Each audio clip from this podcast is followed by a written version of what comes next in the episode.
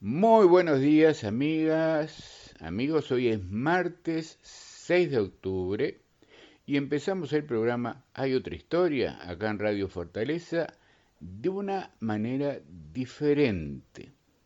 Les invito a escuchar.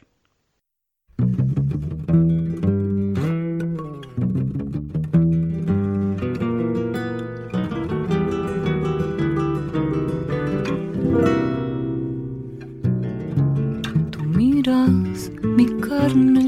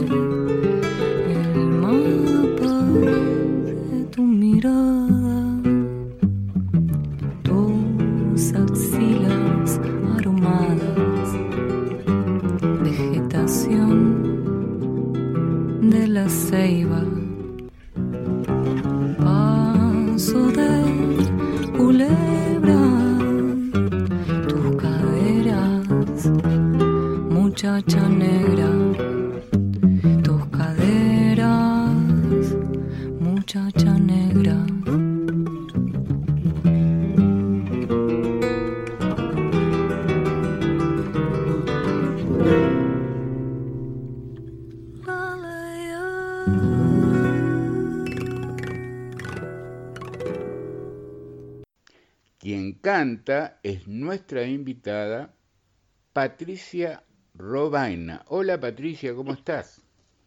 Hola Juanjo, ¿cómo estás? Muchas gracias por la invitación. Un gusto estar en tu programa y, bueno, estoy muy agradecida siempre.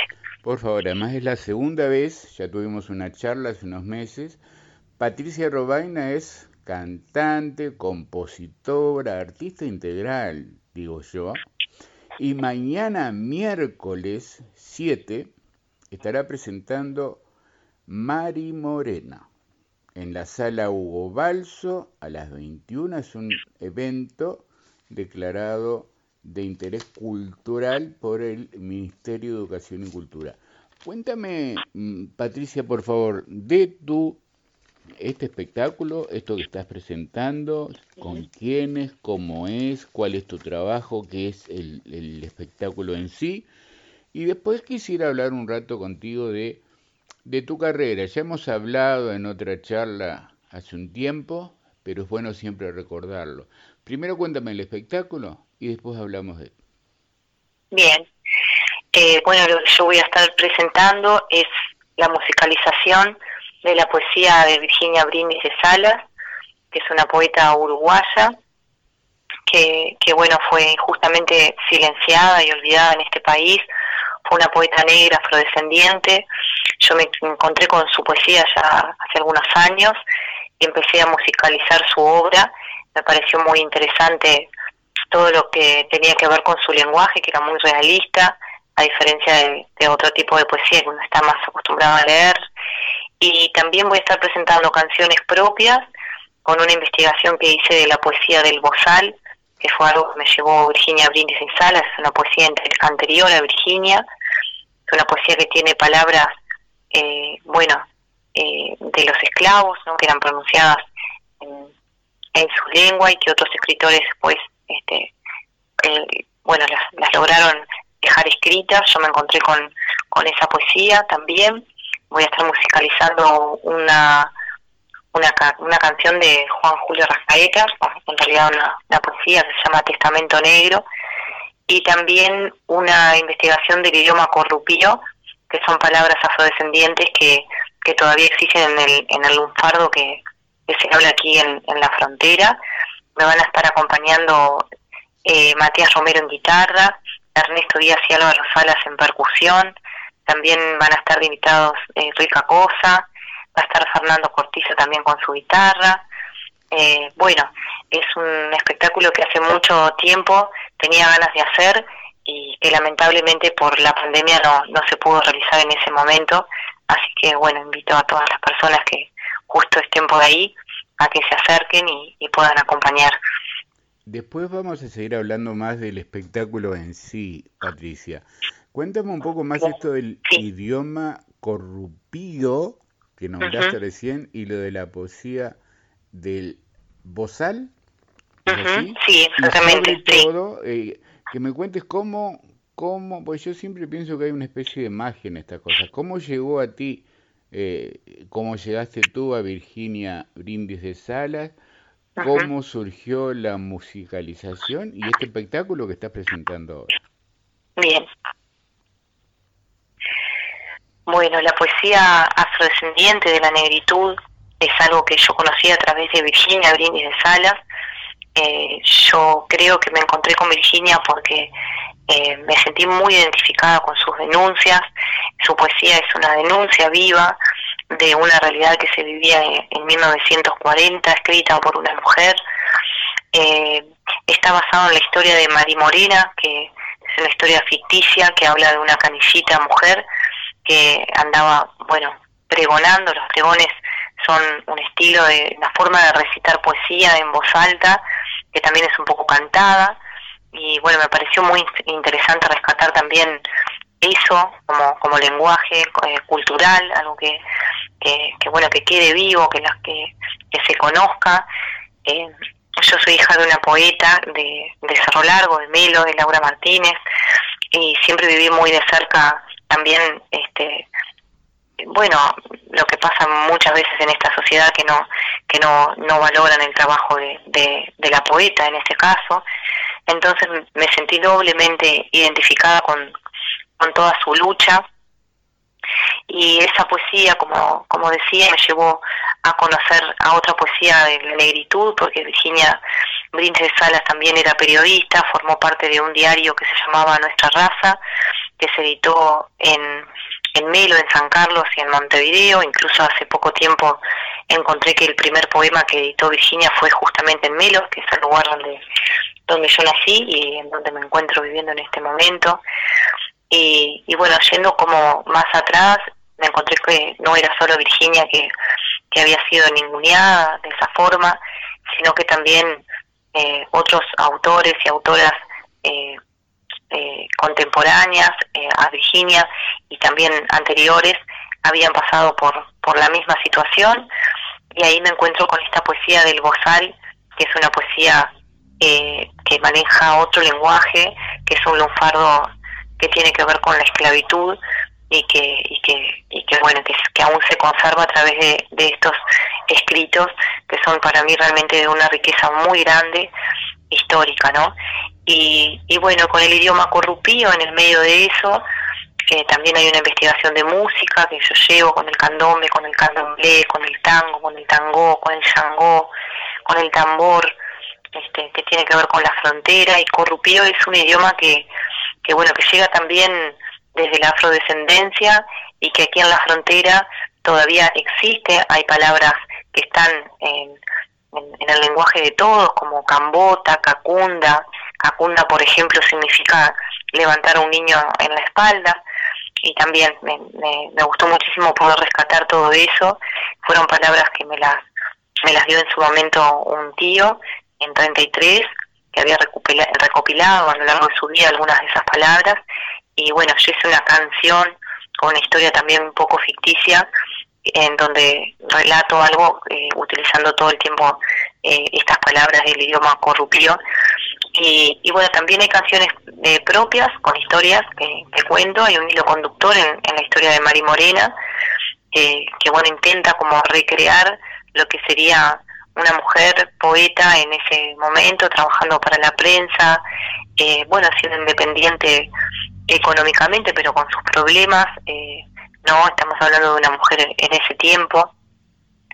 Y después me encontré con toda la historia de Virginia que, que, me enamoró muchísimo poder investigar, ella fue amiga de Nicolás Guillén, incluso recibió a Nicolás Guillén en su casa en Montevideo, vivía a media cuadra de la casa de Juana de Ibarburú, fue reconocida por Gabriela Mistral, fueron amigas con Juana de Ibarburú, pero bueno, lamentablemente esa amistad eh, no, no tuvo un progreso en la carrera de, Virginia, digamos, sino que fue una cosa más íntima.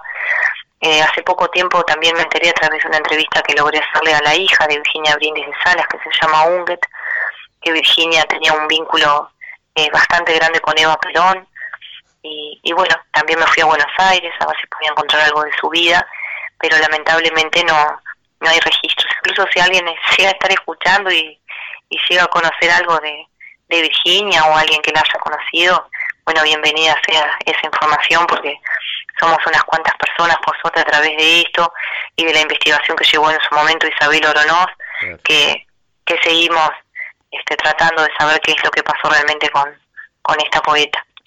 Estamos hablando con Patricia Robaina, eh, artista, cantante, compositora, que mañana está presentando este espectáculo del que vamos a seguir hablando más adelante.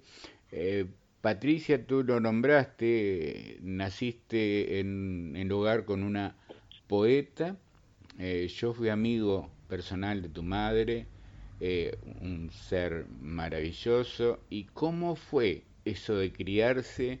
en una casa donde, donde la poesía estaba permanentemente. Supongo que eso te marcó de entrada para siempre, ¿no?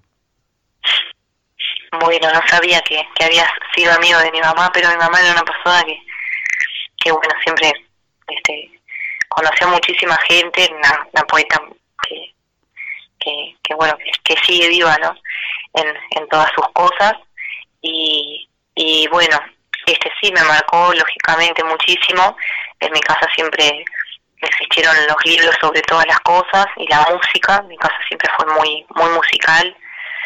Eh, y bueno, yo siempre recuerdo desde niña que, de, no sé, de levantarme temprano y antes de ir al almacén, eh, que mi madre me, recite un poema y, yo le diga así, ¿qué me parece? Por ejemplo, o en, o en el mejor de los casos que, yo misma lo, lo recite es algo como, como, un lenguaje que, había en mi casa este, y para mí es la, es la única forma de, vida que, que conocí, ¿no? De comunicación también este, artística. también tengo siete hermanos, más chicos por parte de madre y dos, hermanos por parte de padre.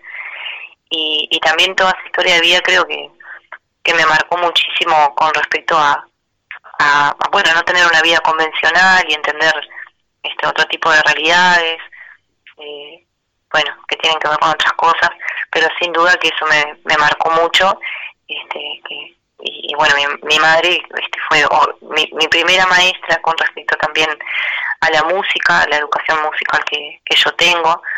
Este, yo vivo acá en, Melo, en, la frontera, y, bueno, gracias a, a mi madre siempre estuve este, a la vuelta de, discos, de vinilo, de, cassette, de, bueno, de poder conocer el último trabajo de, tal o cual persona que de pronto a mí no llegaba, pero mi madre siempre fue una persona muy eh, muy culta y trataba de, conseguir las cosas, siempre aparecía el nuevo disco de, Jaime Rosa, el nuevo disco de, no sé, Estela Mañone, siempre fue una persona también muy musical, entonces creo que eso hasta ahora estoy me, me conecta muchísimo con, con, con ella también, ¿no? Este, poder hacer estas cosas. Y muy chica, muy niña, empezaste primero, a ver si, si recuerdo bien, en el coro, en el coro, y después eh, un día decidiste eh, junto plata y me compro una guitarra. ¿Cómo fue esa historia? Sí, eh, en realidad cuando siendo niña, este, la, la, maestra, la maestra de música de la escuela de música de acá le sugiere a mis padres que me compren una guitarra te hablo cuando yo tenía como ocho años. Y mis padres, como que en ese momento una guitarra era algo como muy caro, ¿no? También, no era como ahora. y no era de fácil acceso, yo vivía en Melo, este, y bueno, y una mujer que tocara la guitarra casi que no había, imagínate una niña. y, y bueno, pero mis padres como que ellos no, no se entendían mucho y, y bueno, y, en ese momento no, no, este, por otras cuestiones como que consideraron que yo era muy chica para, para tener una, una guitarra. Y desde ese momento me, empezó a pasar que, como al ser algo como prohibido, de algo que me, me, habían, me habían estimulado en, la escuela, ¿no? Empecé a, darme cuenta que me gustaba mucho y, y, como cosas que escribía trataba de, ponerle música y tratar de, memorizar los estribillos. Me acuerdo que me, me he inventado como una especie de, de lectura, ¿no? Como para acordarme de, no sé, de las melodías que inventaba o cosas así. Pero, pero es como una cosa que recuerdo de niña que siempre hice canciones, pero no con la conciencia que tengo ahora de, de, de, seguir haciéndolo. Era algo que yo, yo el otro día decía, realmente era como mi, juego favorito. Este, eh, es así. Y, bueno, después de grande, eh, sí, eh, junté plata para, para, para poder comprarme una guitarra con 16 años y, bueno, con un poco de ayuda también de, mi padre en ese momento, ya como habían pasado tantos años de, insistencia, que bueno. Y, y, bueno, y al fin pude tener mi, mi primera guitarra y, y, empezar a ir a clases de guitarra, que siempre también fue un tema, porque siempre fui un tiempo, dejaba y siempre como que, siempre tuve como una búsqueda muy, muy clara de la música que, que quería hacer o lo que quería decir. Como que eso también tenía, siempre tuve como esa, como eso, como algo muy, un camino así que, sé, algo que me, me, motivaba, no sé, cómo, cómo explicarlo. ¿Y cuándo sentiste, Patricia, que, bueno, que lo tuyo era eso y que tú querías cantar y componer y actuar? ¿Y cómo empezaste? ¿Cómo, ¿Cuándo fueron los primeros eh, lugares, momentos donde empezaste a, a, estar frente al público, por ejemplo? Bueno, en ese momento, cuando, cuando empiezo a tocar la guitarra, era como algo que yo tenía muy claro que quería, que quería cantar y que quería actuar y quería estudiar filosofía, este, que después no, no estudié, después estudié un poco de literatura. Pero me acuerdo como que desde, desde niña, fue una, como te decía, no es como que lo, pero ta, de adolescente era algo como que yo sufría mucho y, y y, y, como que sabía que era como lo mío, así, como algo que sabía que eso era como, no sé, no sé, no tengo palabras para explicarlo, pero es como algo así, como un sentimiento que me nacía muy fuerte. Y, y bueno, eh, empecé a actuar y a cantar y iba a una banda, iba a otra, yo era muy tímida, no me animaba, tanto había una prueba y iba y, no me animaba a cantar o cantaba muy bajo, yo qué sé. Por eso yo digo, cuando alguien va queriendo hacer cosas, realmente el camino es tan personal que, que no hay como una fórmula de nada, ¿no? Y, y después tuve a mi hija y, yo me, dediqué como a trabajar, hacía radio, y en un momento me, pensé como que eso ya no, como que no. Y, y bueno, ya un poco más grande, eh, había un concurso en guitarra negra en Montevideo, me acuerdo que, que ya tenía mis canciones, pero no, no las cantaba en público. Este cantaba con bandas, siempre cantaba bossa nova, tango y cantaba por todos lados, nunca dejé de cantar, pero como algo muy natural. Y ahí presento este, esas unas canciones y, se olvidan de mí, me llaman y me dicen, mira que sos finalista, me dicen tipo el año después. Y ahí fue concurso y gané. Y, y, ahí fue como la primera vez que tipo apareció Lucio Muniz, me acuerdo, y le dijo, mamá, mire, eh, tu hija es una gran compositora. Y fue como la primera vez que como que alguien me lo dijo afuera y yo dije, pa, no, esto que yo hago realmente es muy serio y no no lo puedo abandonar porque porque sufro mucho cuando no lo hago y, me da muchas alegrías. Y ahí fue como que me, empecé como a, ordenarme un poco y a decir, bueno, tengo tantas canciones, voy a empezar a presentar solo lo que hago y dejé de cantar este versiones y me dediqué solamente a, a la composición. Y después vino una época en Maldonado, Punta del Este, actuando, eh, no sé si ya sola o, con las bandas, y hubo otra época de la murga. Cuéntame esas, esas dos partes. Sí, bueno, eso igual también es medio como simultáneo todo.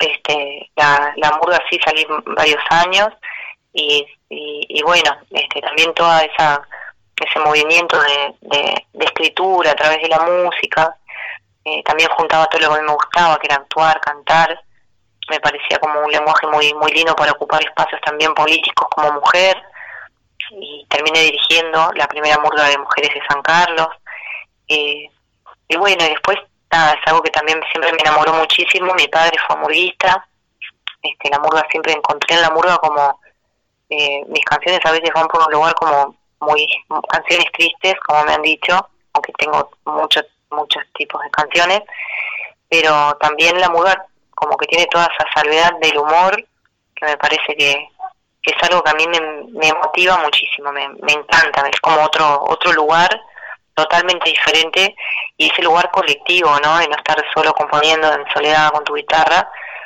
sino de, de, hacer ese canto colectivo que me parece que también es es muy necesario, es muy muy bonito para las personas que nos gusta de esta forma la música, ¿no? Cuéntame un poquito, Patricia, el proceso de la creación. Siempre, siempre que hablo con, con creadores pregunto lo mismo. ¿Cómo se da? Eh, ¿Cómo surge? ¿Es la inspiración? ¿Es mucho trabajo también? ¿Cómo se da el proceso, por ejemplo, eh, desde que te viene una primera idea, una primera imagen hasta que surge una canción, por ejemplo? Es una gran pregunta, porque en realidad eh, a mí realmente todas las canciones me vienen desde un lugar diferente. De pronto una me viene con una melodía, otra es una palabra, otra aparece una historia. Eh, no tengo como una fórmula de decirle a alguien. Este, sí me parece como las puertas que uno puede abrir para, para generar de pronto este, determinados lugares. no creo en, en, la inspiración este, del Olimpo, creo que, es como un, trabajo que uno va haciendo y yo siempre lo tuve también desde el lugar político, de poder decir cosas. Este, ahora con cosas que me han pasado en la vida también encontrar la música como un lugar más espiritual, eh, que no lo había tenido tan en cuenta y, y bueno, estoy dejando que eso sea también, porque apareció y por algo apareció. Este, y pero realmente no no tengo como una cosa que digan, bueno, aparece por la melodía o aparece por la letra. Eh, me he dado cuenta que todo aparece diferente. Sí, lo que lo que te puedo decir que yo paso mucho tiempo trabajando una canción, una estrofa, una palabra, eh, arreglar una palabra exactamente en la melodía que puede ir y cada vez trato de que eso eh, sea más más más profundo de respetar más la canción eh, como un obrero que, que sale a, aplicar la pared y, bueno a mí me eh, de alguna forma me, me, gusta mucho hacer canciones y, creo que estoy en, deuda con, con, otras cosas de, de la vida, en la sociedad, entonces trato de, hacerlo con el mayor cariño posible, pero también con, con, un esfuerzo profundo de, de, de lograr lo, mejor que se pueda. Después si, si eso está bueno no, no sé, pero vuelvo a la canción, yo suelo volver a la canción y, lo que sí a veces me pasa cuando descartar alguna canción que tengo algo que capaz que no está tan bien, pero pero me pasa que si la melodía me queda este como muchos días y, y yo la canción como que no la tomé tan en cuenta, es como que la melodía como que de alguna forma como que, como que aparece. Entonces ahí voy, a ese lugar, sí. A mí me ha pasado hablar con amigos, escritores, que yo qué sé, hay uno que me dice, yo tengo la obsesión de corregir y corregir y corregir y puedo pasarme un mes corrigiendo eh, un capítulo o dos páginas. Eh, eso, ¿Eso se da también en, tu trabajo, por ejemplo, eso de querer volver y revisar y, tratar de nuevo? ¿Se da ese Sí, sí, sí, sí. Eh, yo trabajo incluso cada vez más así. Trato de, de cada vez no, no descuidar tanto, decir, ah, es esta canción. Si la canción algo no me convence, no la muestro. Este, no, ya no, ya no. Antes sí lo hacía. Pero ahora no, trato de, de por lo menos yo sentirme que terminé la canción este y, bueno, y por ejemplo este trabajo de, Virginia Brindis de Salas, de Mari Morena, es un trabajo que nace también desde un lugar de que yo quería hacer una, una presentación con canciones que, tuvieran un hilo conductor. Eh, más profundo, de un lenguaje que pasara por otro lugar, y, siempre estoy sintiendo como que como que le faltan cosas a esto. Por eso incluso lo, yo esto ya lo he presentado otras veces, y es como que va creciendo la unión de las canciones y van apareciendo canciones nuevas. Eh, y entonces eso también, ahora siento como que estoy cerrando más el trabajo, este, este de, Virginia Brindis de Salas que quiero hacer. Siento que este, está llegando como a otro lugar este, pero sin ir más lejos, por ejemplo, hace eh, dos o tres días que estoy con unas canciones nuevas. Entonces es como es como bastante infinito porque también a veces me da miedo incluso de abrir su libro porque siempre me encuentro con algo que, es muy fuerte, que me, que me que me transmite muchas cosas. Entonces eso también, eh, bueno, te, te hace estar en el lugar del, de conectarte con, su trabajo y seguir creando, ¿no? Estamos hablando con Patricia Robain, eh, artista, cantante, eh, compositora, que mañana, mañana miércoles está presentando su espectáculo Mari Morena en la sala Hugo Balso, en Montevideo. Después vamos a hablar un poquito más. Eh, la producción es de Masia, de Marcela, que le mandamos un beso desde acá. Y vamos a ir a la pausa, Patricia, y a la vuelta vamos a seguir hablando de tu carrera, cómo empezaron a llegar los primeros discos, estuviste trabajando con Leo Maslía, bueno, un poco más de conocer de tu historia, de tu trabajo, y ya volvemos entonces. Seguimos, amigas, amigos, hablando con Patricia Robaina, esta artista, cantante, compositora, que mañana va a estar presentando su espectáculo Mari Morena en el salón, en la sala Hugo Balso, en Montevideo. Yo empecé el programa, Patricia, escuchando un, un fragmento de Muchacha Negra. Cuéntame de este tema. ¿Es tuyo? ¿Cómo surgió? Bueno, esta canción son dos poemas de Virginia Brindis de Salas que yo junté. Eh, el título es un título que, que, bueno, que yo le puse, no es el título del poema. Y ahí en guitarra me acompaña Matías Romero.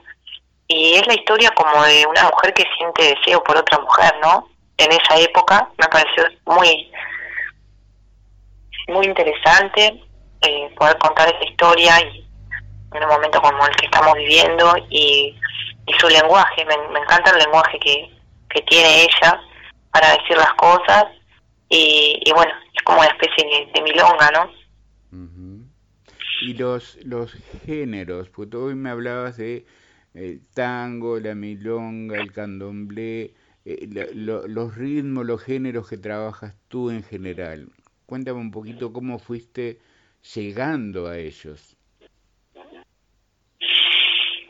Eh, porque yo nací en la frontera, ¿viste? Con, con Brasil y bueno, eh, después también iba mucho a Montevideo porque soy operada del corazón, entonces siempre viví en Melo y en Montevideo un poco y me di cuenta que estaba atravesado un poco por la murga, el tango, pero también por todo lo que pasa acá en la frontera y, cuando me di cuenta de esa riqueza quise ir para adelante con esa búsqueda, con ese entrevero, esa mezcolanza de, de ritmos, ¿no? y, bueno, yendo como para atrás, investigando cosas, me voy del tango al candombe, al candomblé, al shangó, como te decía, y, y bueno, y salió todo esto que, que va a aparecer en el disco de, de Virginia, porque el disco de Virginia, además de que es el rescate de, de, poesía de Virginia Brindis de Sala, también es, es un, como un rescate de, muchos ritmos que, que, me, que me han atravesado a través de de mi vivencia aquí en la frontera. Y eh, recuérdanos, cuéntanos, Patricia, tus primeros discos, cómo, cómo fuiste llegando a eso que es tan difícil para un artista, además, hoy llegar a poder eh, producir, que llegue su material a la gente, que quede ahí en, en un disco. ¿Cómo, fue, ¿Cómo se fue dando ese proceso? Llevas tres o cuatro, por lo que recuerdo. Sí, eh, bueno, sí, ahora en este momento llevo tres, el de Virginia vendría a ser el cuarto. Sí, el primero se llamó Canciones para responder lo que nadie pregunta, es un disco que me llevó este, muchísimos años hacerlo. Eh, gané un concurso, concurso no, un proyecto con FONAM, y bueno, gracias a eso pude editarlo a través del perro sello andaluz, pero quien me llevó como a todo eso, a quien siempre estoy muy agradecida, fue Leo Maslía, que vio mi trabajo hace muchos años y, bueno, me invitó a grabar, fui a su casa y tuve el, privilegio de que le, le, agregué un, un, piano, un teclado a una de mis canciones que incluí en ese primer disco y, y bueno, este, eh, ahí fue cuando, cuando pude grabar mi, mi primer disco en ese momento. Eh, luego el segundo disco es otra investigación que hice de Teresita Casarré, que es una poeta melense que hacía canciones para niñas y para niños, pero falleció muy joven y su obra no se pudo conocer. Eh, bueno, me encontré con ese trabajo, también un poco parecido a lo de Virginia, me vino como la música, no es que yo he musicalizado tanto, sino que me aparecieron estas cosas puntuales, estas grandes mujeres que, que han hecho tantas cosas en, en este país y que, que por diferentes razones no, no fue conocida su obra, ¿no? Y bueno, Teresita Casarre estuvo destituida en la dictadura, en ese momento ella se pone a hacer música para niños, como te decía, con títeres. Eh, bueno, yo hice estas canciones y también pasé como cinco años en poder grabar ese disco. Ahí me encuentro con Ernesto Díaz, que es un músico de Artigas, que le había gustado muchísimo esta obra. Y bueno, él me conecta con Julio Brum para poder grabar el disco con el Papagayo Azul, eh, que también estoy súper agradecida con, con Julio por, por la seriedad con, con la que trabajó y con, con el apoyo, como también este le interesó la obra de Teresita Casarlé.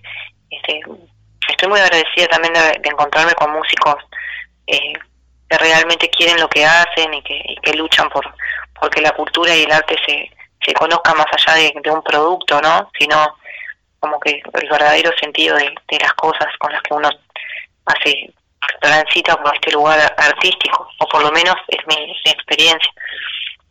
Y después, cuéntame, después te voy a hacer una pregunta respecto al, al CD, a, las plataformas, a, a, la nueva forma que la gente eh, el, el, público, la gente llega a la música. Eh, a eso después. Primero, recuérdame, cuéntame los otros, los otros CDs, el, el, tercero, digamos. El tercer disco que hice lo hice ahora en pandemia, es un disco que lo hice sola, que, bueno, lo hice aquí en Melo, eh, lo grabé y, lo estoy haciendo yo misma, el armado del disco, todo. Este, el, el diseño gráfico sí lo hice con un compañero de acá y las fotografías con diferentes personas, pero como que la producción la hice yo, es la primera vez que hago algo así. Se llama Crítico, estoy sola con la guitarra, reúne un, puñado de canciones como bastante tristes, porque bueno, todo lo que nos atravesó fue bastante complicado, es aún. En el medio de eso yo perdí a mi mamá, entonces como que reúne muchas cosas. Incluso Crítico tiene que ver con mucho con ella.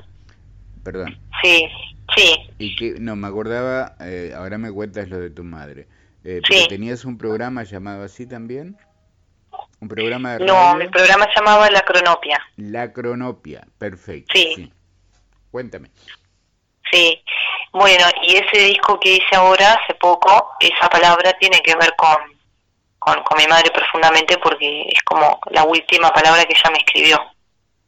Entonces, está, como que fue también como una, una forma de, de poder despedirla y también encontrarme con ella en otros lugares.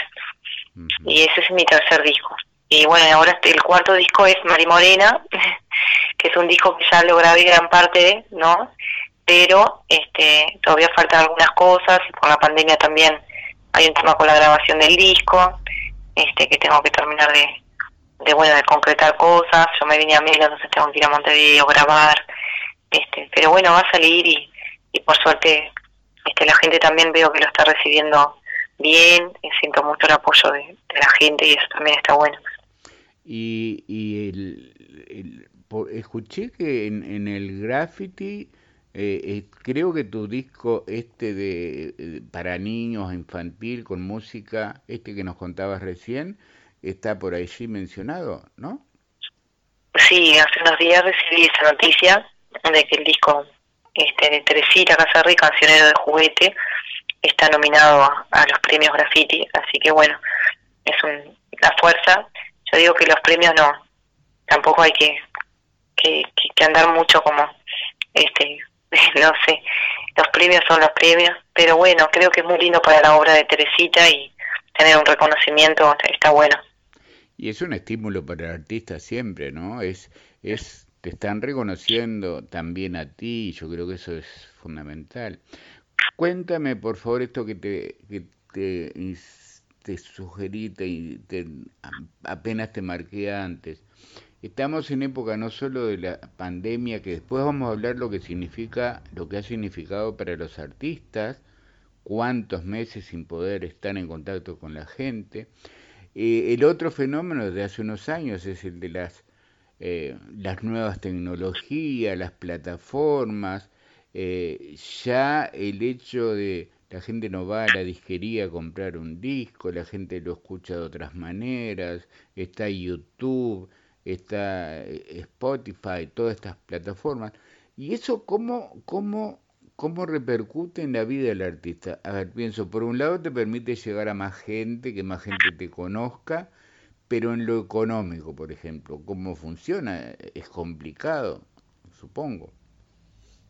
Sí, sí, ahora con la pandemia ha sido más complicado todavía, hay muchos compañeros que no han podido actuar, hay que ver lo que está pasando también en Brasil, en Argentina, acá por lo menos se están abriendo algunas cosas, pero con esto del protocolo, viste que es muy poca la gente que puede ir, este, el, sector artístico creo que ha sido uno de los más golpeados.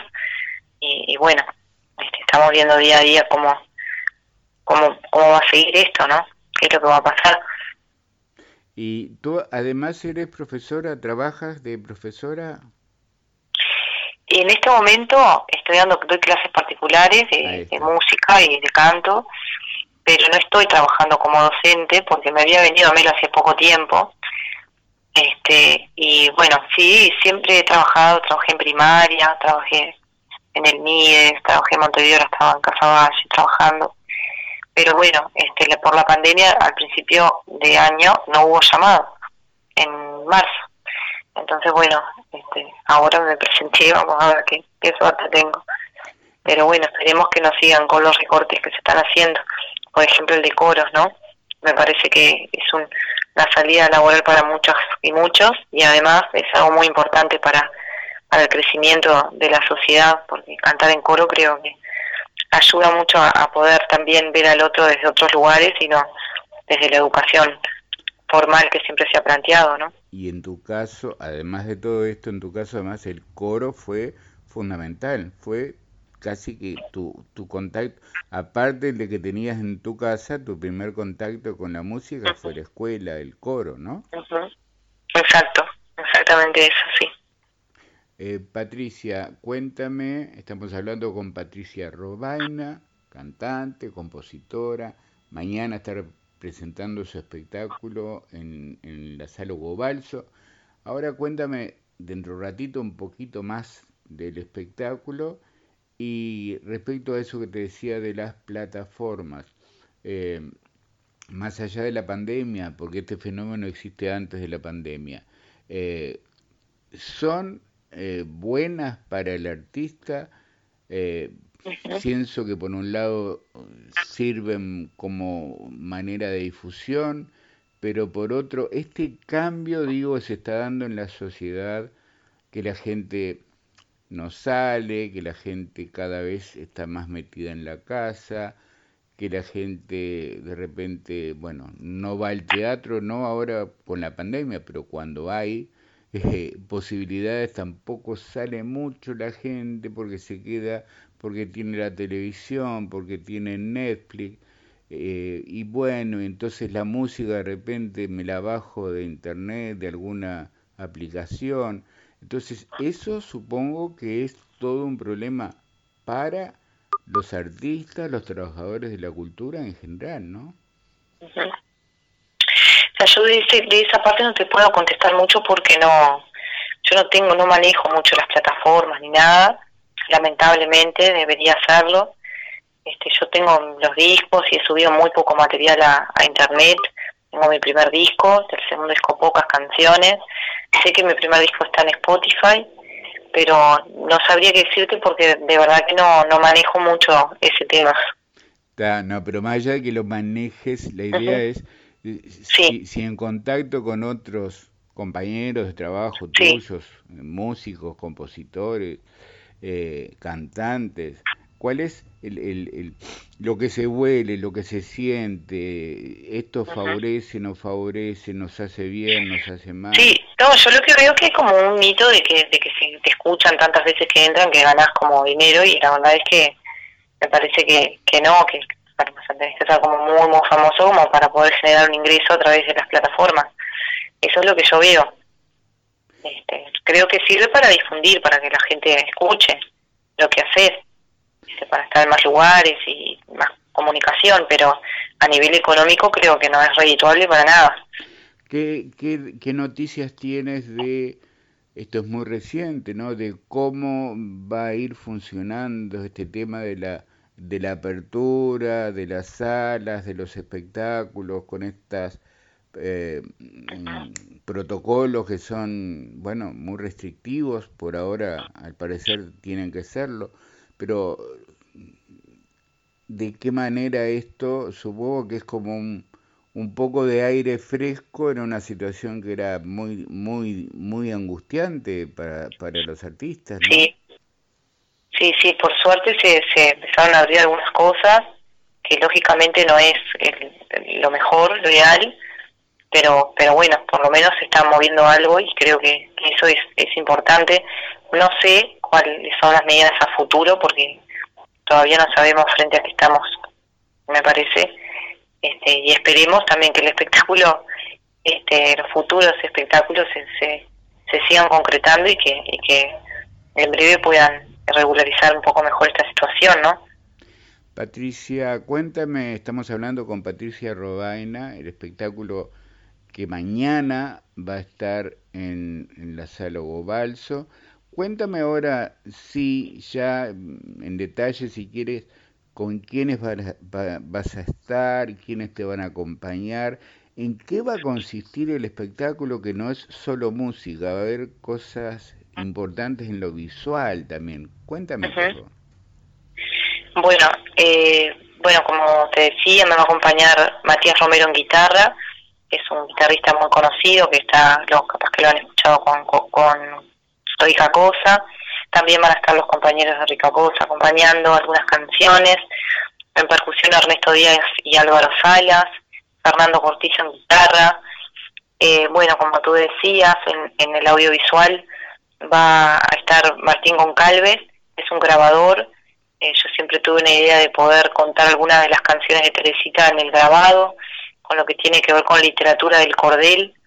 Era una literatura que también que hacían como, como cuentos adentro de, una hojita chiquita y ese cuento, bueno, contaba la historia de un lugar, un relato. Me parece que se une mucho con el trabajo de Virginia y, y que puede aportar mucho a esta presentación. Así que bueno, este, vamos, estamos haciendo todo lo posible para que salga de la mejor manera y, y bueno, con, y que se entienda esto que, estoy tratando de decir con, con Mari Morena. Cuéntame, Patricia, ¿cómo, cómo estás viendo eh, tú como, como artista, como, como persona, como ciudadana, el momento actual que se está viviendo, no solo con la pandemia, sino la situación social en general que, que se está viviendo? ¿Y cómo está eh, afectada o parada la cultura en general en este eh, bueno, me parece que estamos viviendo algo terrible, eh, que bueno, que, nunca imaginamos que iba a pasar esto eh, tan rápido y que en un año íbamos a estar viviendo esto que estamos viviendo, pero bueno, esta es la realidad que, estamos atravesando ahora y, y bueno, este muy complicado también en otros países, políticamente este, se están generando cosas bastante complejas, como te decía, que no sabemos frente a qué estamos ni qué es realmente lo que va a pasar. Y, bueno, este, es estar eh, unidos y unidas, viendo que para dónde va a agarrar todo esto, porque más allá de la pandemia creo que hay una situación política eh, también muy complicada y que está afectando muchísimo a, las, a los sectores más eh, necesitados este, de este país, donde se está dando poder, por ejemplo, a la policía de una manera desmedida, se están haciendo recortes nuevamente con la educación, eh, como en otros tiempos. Entonces, me parece que siempre cuando se va por esos lugares, los que, lo que, los que perdemos más somos el pueblo, ¿no? Que, que bueno, que tenemos que estar ahí siendo de un lugar para el otro viendo qué es lo que pasa. Me parece que es, es que es, muy, muy complejo y que, y que, todavía no sabemos bien frente a, a lo que estamos. Tenemos este espectáculo mañana eh, y después hay algo más que ya tienes pensado, posibilidades de nuevas, nuevas actuaciones tuyas. Bueno, ahora eh, no, tengo este espectáculo del 7 en el Sodre y después lo próximo que voy a hacer es presentar el disco de, de Teresita Casarré, que también este, es un disco que yo le había sacado en noviembre del año pasado, Cancionero de Juguete, y que por la pandemia no, no lo pude presentar nunca. Entonces, bueno, mi idea es, es de pronto poder este, presentar ese disco también. Patricia, ha sido un gusto nuevamente charlar contigo acá en Hay Otra Historia, en Radio Fortaleza. Mucha suerte mañana. Muchas gracias. Seguimos en contacto para seguir conociendo de, tu carrera, de tu trabajo, eh, en cualquier momento. Muchísimas gracias a ti. Gracias a ti, muchas gracias. Amigas, amigos, nos vamos.